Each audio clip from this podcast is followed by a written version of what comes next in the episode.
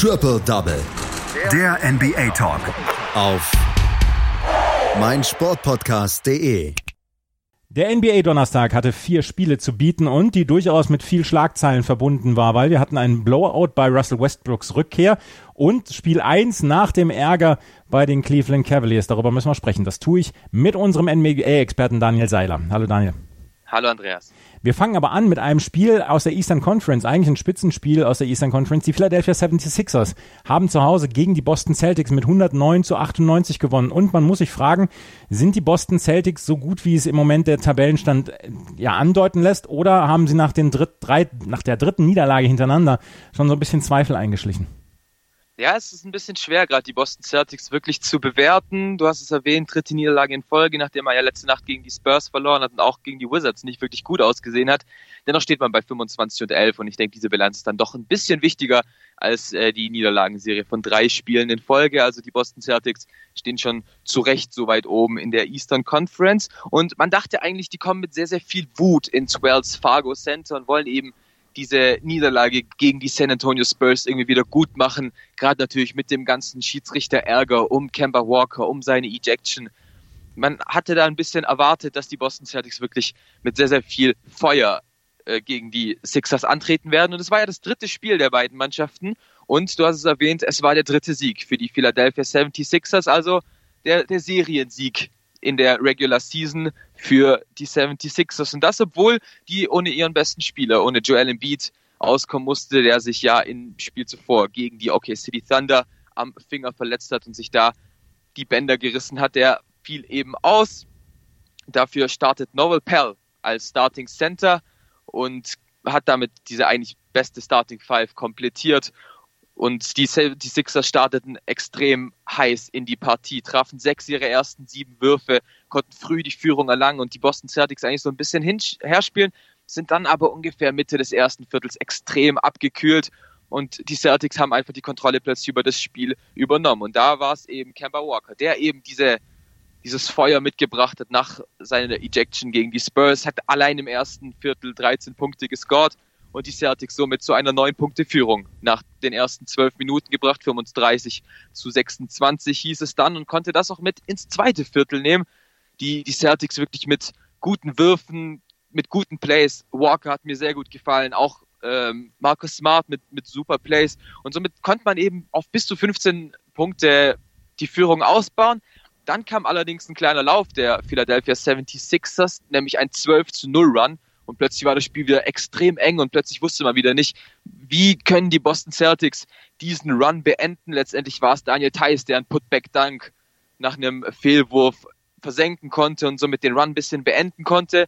Letztendlich ging es nach einem Hin und Her zum Ende des zweiten Viertels mit einer sieben Punkte Führung für die Boston Celtics in die Halbzeitpause 55 zu 48 hieß es da und plötzlich im dritten Viertel gab es wieder einen Run der Philadelphia 76ers. 11 zu 0 Run früh im dritten Viertel hieß es, konnten die Partie wirklich komplett kontrollieren und ging durch Tobias Harris, der wirklich ein unglaubliches drittes Viertel gespielt hat, das erste Mal in Führung. 57 zu 55 hieß es dann und nur weil Kemba Walker eben auch ein gutes drittes Viertel gespielt hat, konnten die Celtics wieder dranbleiben und dann letztendlich sogar wieder Ende des dritten Viertels die Führung erlangen, 80 zu 77. Und da mussten die Celtics auch sogar ein bisschen bangen um Kemba Walker, der nach einem Screen hängen geblieben ist und sich den linken Daumen leicht verstaucht hat, konnte dennoch weiterspielen und sonst wäre es bei den Celtics wohl nicht mehr so gut ausgesehen.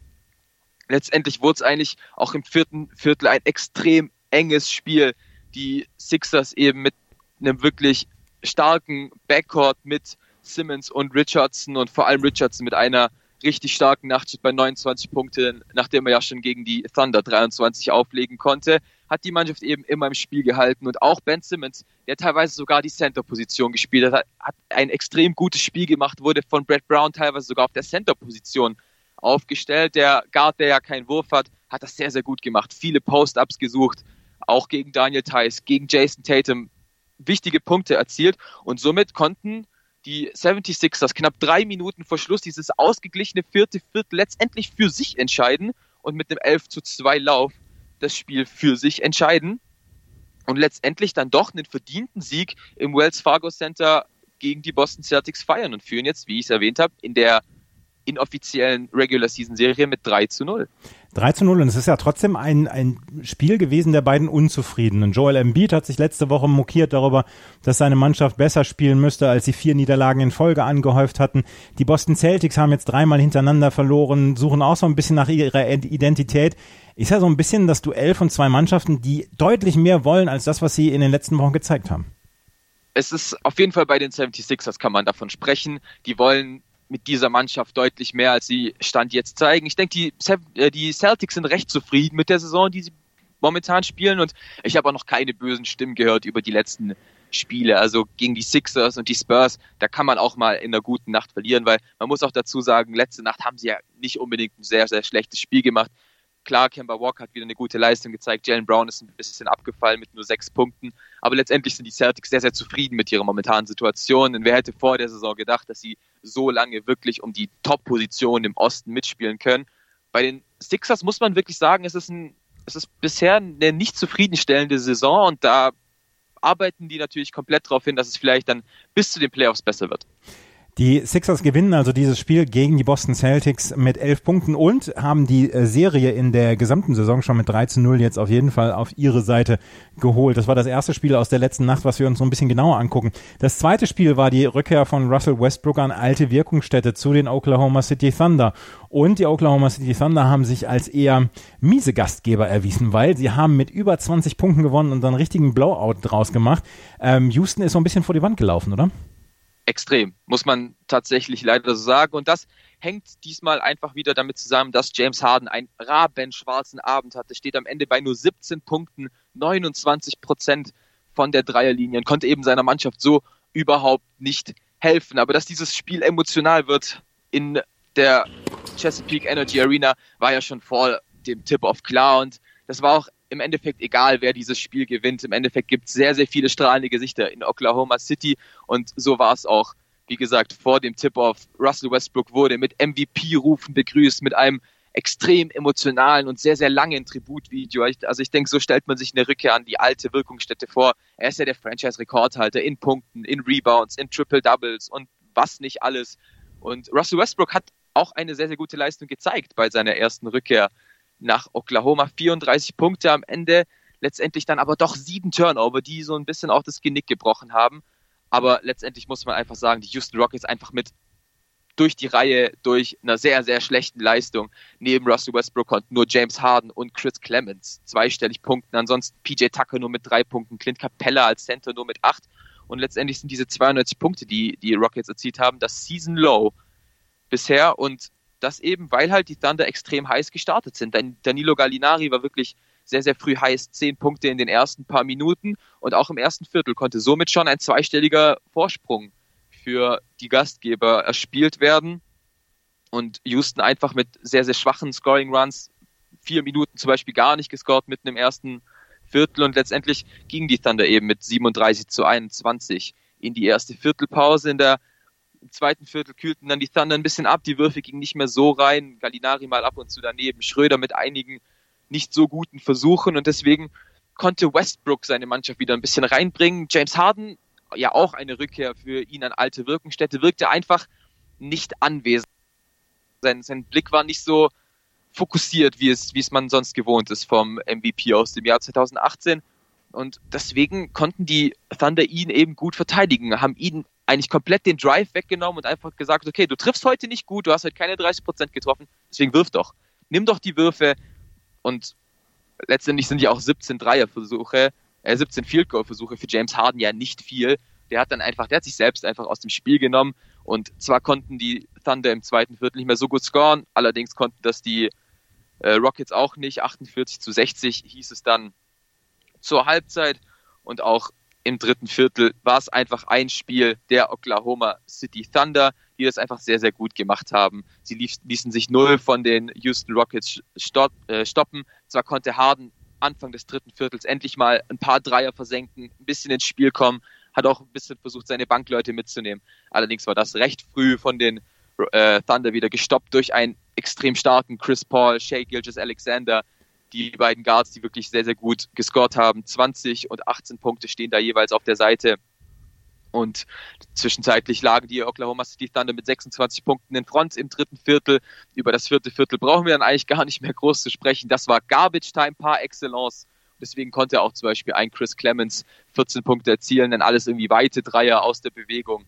Und auch Isaiah Hartenstein kam dann somit auf seine Minuten, der, nachdem er in den letzten Spielen sehr, sehr viel gespielt hat, nicht mehr auf so viele Minuten kam. Nur acht stehen da für den Deutschen. Und letztendlich ein extrem verdienter und auch in der Höhe gerechtfertigter Sieg für die OKC City Thunder.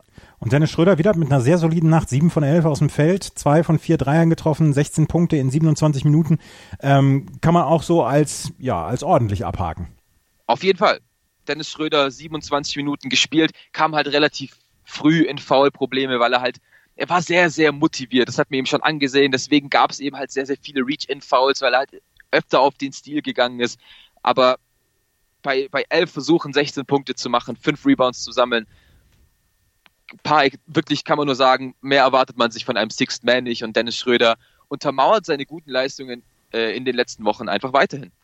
Dennis Schröder also auch ein Teil der Oklahoma City Thunder, die gegen Houston Rockets einen richtigen Blowout-Sieg hingelegt haben, 22 zu 16. Ich habe mit den anderen beiden Experten schon drüber gesprochen und äh, sowohl Amir als auch Patrick haben äh, durchaus geteilte Meinungen, was die, was den weiteren Weg der Oklahoma City Thunder angeht. Sie stehen bei 22 zu 16. Anfangs der Saison haben wir gesagt, okay, es ist nur eine Frage der Zeit, bis die besten Spieler dann getradet werden, Steven Adams und dann auch zum Beispiel ähm, Dennis Schröder. Wie sieht's, wie sieht's bei dir jetzt aus? Was machen die Oklahoma City Thunder Richtung Trade Deadline? Ah, es, ist, es ist extrem schwer, denn man kann eigentlich, wenn man sich die Standings anschaut, kann man so jetzt sagen, Stand jetzt sind die Oklahoma City sicher in den Playoffs. Platz 7 ist gefestigt, danach kommen Teams erstmal mit einem Losing Record, also da sind die Oklahoma City Thunder auf jeden Fall safe. Die Frage ist halt wirklich, was passiert mit Danilo Gallinari? Ähm, ein Spieler, der halt ganz, ganz vielen Teams weiterhelfen kann und der eben einen im Sommer auslaufenden Deal hat, ich könnte mir vorstellen, dass die äh, Thunder ihn trotzdem traden werden und dann dennoch versuchen, in Richtung Playoffs zu schielen. Chris Paul wird da auf jeden Fall noch bleiben. Also ich denke, es wird so eine Mischung aus beiden sein. Also ich stelle mich da sowohl auf die Seite von Patrick als auch von Amir. Da ist halt wirklich das, das Problem, auslaufende Deals würdest du halt gern getradet bekommen, um vielleicht andere Spieler für die Zukunft zu bekommen. Chris Paul ist, denke ich, jetzt erstmal für die nächsten zwei bis drei Jahre sicher bei den Thunder, obwohl ich da auch vor der Saison zu 100% gesagt hätte, der wird getradet. Also ich denke, die Thunder gehen in die Playoffs, werden trotzdem aber noch auf dem Trade-Block aktiv. Es wird interessant zu sehen sein, was die Oklahoma City Thunder Richtung Trade Deadline machen. Interessant ist auch das, was die Cleveland Cavaliers letzte Nacht gemacht haben. Sie haben bei den Detroit Pistons mit 115 zu 112 gewonnen und äh, haben unter anderem dort von Kevin Love 17 Punkte bekommen, aber Tristan Thompson mit 35 Punkten war der beste Mann auf dem Feld. Das Spiel würden wir eigentlich sonst so ein bisschen übergehen, aber in, den letzten, in der letzten Woche gab es sehr, sehr viel Ärger um den, um den Head Coach der Cleveland Cavaliers, der ähm, seine Spieler beleidigt haben soll. Was ist da los gewesen? Ja, wer hätte gedacht, dass wir mal hier bei Triple Double über die Cleveland Cavaliers sprechen? Ein eigentlich wirklich komplett irrelevantes Team bisher, wenn da nicht die letzte Woche gewesen wäre. Also es fing ja schon an mit Kevin Love, der anscheinend mit Kobe Altman, dem GM, gesprochen hat, dass er gerne getradet werden würde. Schatz, ich bin neu verliebt. Was? Drüben. Das ist er. Aber das ist ein Auto. Ja, eben. Mit ihm habe ich alles richtig gemacht. Wunschauto einfach kaufen, verkaufen oder leasen. Bei Autoscout24. Alles richtig gemacht. Zu den Portland Trailblazers hat sich da sehr unzufrieden gezeigt, auch komische Social Media Posts gemacht. Und dann gab es eben das Problem mit Head Coach John Beeline, eigentlich ein sehr erfahrener College Coach ähm, aus Michigan, der seine Spieler wohl bei einem, bei einem Video-Coaching als Verbrecher, und das war quasi so ein bisschen im US-amerikanischen Slang, im rassistischen Sinn gemeint war, beleidigt haben soll und hat sich danach hingestellt und hat gesagt, er, er hat sich, er wusste nicht, dass er das gesagt hat, aber sollte er das gesagt haben, tut ihm das natürlich unendlich leid und es war nicht so wirklich sicher, ob er gegen die Detroit Pistons überhaupt noch auf der Bank sitzen wird. Letztendlich hat er gesagt, er wollte eigentlich nicht das Wort Thugs, sondern das Wort Slug sagen, also quasi Lahmärsche wollte er seine Spiele einfach nur nennen. Und letztendlich haben ihn das die Spieler auch dann tatsächlich verziehen, was auf jeden Fall ein gutes Zeichen ist für John Beeline, der ja auch schon viel Kritik einstecken musste. Und die Mannschaft, das hat man in der Partie tatsächlich gesehen, hat auch für den Trainer gekämpft. Es war kein gutes Basketballspiel zwischen den beiden Mannschaften, wenig Defense. Offensiv ging eigentlich auch nur was durch Einzelaktionen. Also gerade bei den Detroit Pistons war es halt Ex-MVP Derrick Rose, der eine wirklich sehr, sehr gute Partie gemacht hat. Und bei den Cavs eben, du hast es erwähnt, Tristan Thompson mit einem Career High von 37 äh, 35 Punkten. Letztendlich ging es in die Overtime und ja, man hat wirklich so ein bisschen das Funkeln in den Augen von John Beeline gesehen, der sich einfach gefreut hat, dass sie die Spieler wirklich verziehen haben und das ist eben, das hat man eben auf dem Court gesehen und deswegen der elfte Saisonsieg für die Cleveland Cavaliers in der Overtime und auch Kevin Love, der ja eigentlich gesagt hat, er will getradet werden, hat wirklich für die Mannschaft gekämpft und für diesen elften Sieg gekämpft. Und letztendlich war das dann doch nach einer sehr, sehr schwächen, schwachen Woche eine sehr, sehr gute Leistung von den Cleveland Cavaliers, vor allem eben äh, im psychischen Sinn. Haben eine super Reaktion auf jeden Fall gezeigt. Die Cleveland Cavaliers haben bei den Detroit Pistons mit 115 zu 112 gewonnen. Ein Spiel haben wir noch, das der Minnesota Timberwolves. Die haben gegen die Portland Trailblazers mit 116 zu 102 gewonnen. Bei den Portland Trailblazers äh, war Damian Lillard mit 20 Punkten gut dabei, Hassan Whiteside mit 14 Rebounds, aber Minnesota überragte dann doch mit 23 Punkten von Andrew Wiggins und 10 Rebounds von Gorgie Dieng. Das waren die vier Spiele der letzten Nacht in der NBA. Das war ähm, Daniel Seiler mit seiner Expertise zu diesen vier Spielen. Danke, Daniel. Danke auch. Die komplette Welt des Sports. Wann und wo du willst. Total Clearance. Ob Ball on, Free Ball oder Touching Ball. Hier bleibt kein Snooker-Ereignis unkommentiert. Ronnie O'Sullivan gegen Judd Trumps ist für mich eines der besten Matchups, das es so gibt im, im Snooker. Der Snooker-Podcast mit Andreas Thies und Christian Oemicke auf meinsportpodcast.de. Schatz, ich bin neu verliebt. Was? Drüben. Das ist er. Aber das ist ein Auto. Ja, eben. Mit ihm habe ich alles richtig gemacht. Wunschauto einfach kaufen, verkaufen oder leasen. Bei Autoscout24. Alles richtig gemacht.